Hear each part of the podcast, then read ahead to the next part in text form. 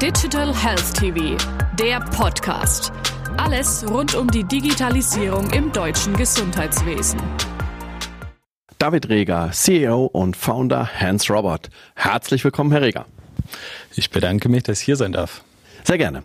Herr Reger, gerade aus dem asiatischen Raum sehen wir immer wieder Bilder von Robotern in Pflegeheimen oder in Kliniken. In Deutschland ist beispielsweise Mr. Pepper bekannt. Welche Pflegebereiche sind vom digitalen Wandel getrieben durch die künstliche Intelligenz Ihrer Meinung nach betroffen?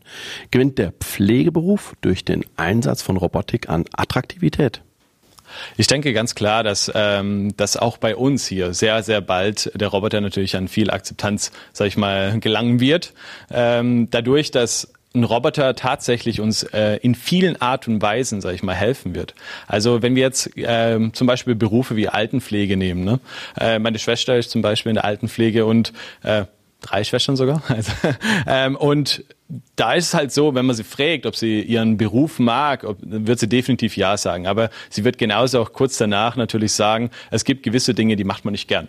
Die sind natürlich auch eher unergonomisch, sind natürlich auch viele Dinge, sage ich mal, auch ja äh, nicht so angenehm. Ne? Und diese Bereiche könnten wir zum Beispiel durch eine neue Art, durch diese neue Art von Robotik äh, übernehmen oder unterstützen und helfen. Ne?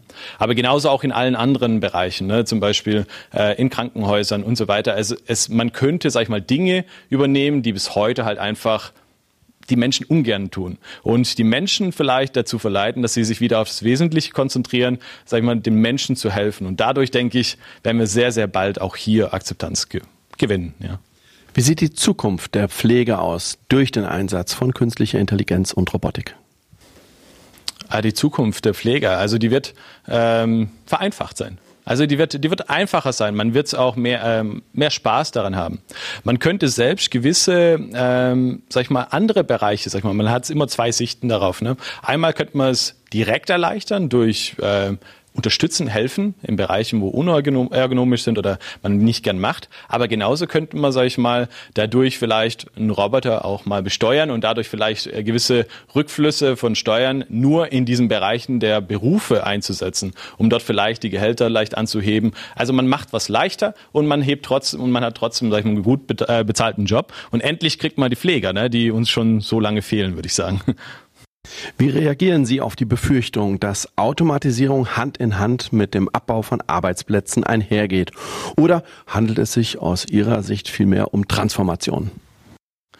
Also für den Medizinbereich würde ich ganz klar sagen, ist die Transformation. Also man, man erleichtert die, die Arbeiten. Man, es werden nicht weniger Arbeiten, es wird einfach nur unterstützt überall. Ne? Und man hat es als Pfleger, als Arzt, als und so weiter einfach einfacher und besser.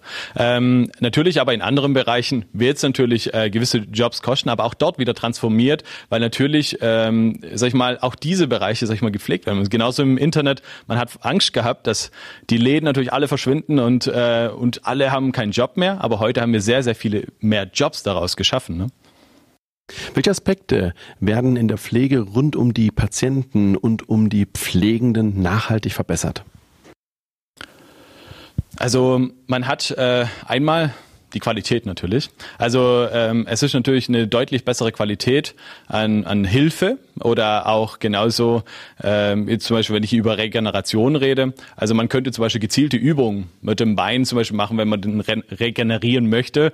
Ähm, und die sind dann bestimmt, die sind perfekt. Die sind äh, von Kraftaufwand und so weiter einfach perfekt, weil der Roboter es halt einfach gleichbleibend machen kann und genauso auch sehr präzise ausführen kann. Es gibt aber auch natürlich ähm, den Vorteil von äh, Automatisierung macht es auch günstiger, das heißt über Zeit. Ne? Das heißt, man hat äh, deutlich weniger Kosten äh, für diesen Healthcare-Bereich und vielleicht machen wir es natürlich attraktiv und vielleicht auch möglich für viele Leute, die es bis heute nicht leisten können. Ihr Ziel ist es, die Maschinen näher an den Menschen zu bringen. Würden Sie, Sie haben ein zweijähriges Kind, Ihr Kind von einem Roboter operieren lassen? Ähm, einmal würde ich sagen, ganz klar, von einem System, welches ausgereift ist.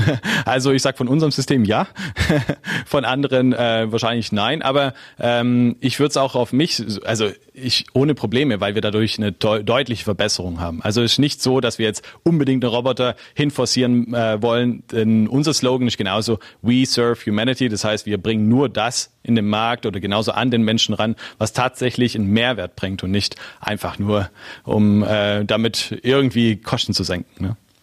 Herr Reger, vielen herzlichen Dank. Ich bedanke mich ganz herzlich.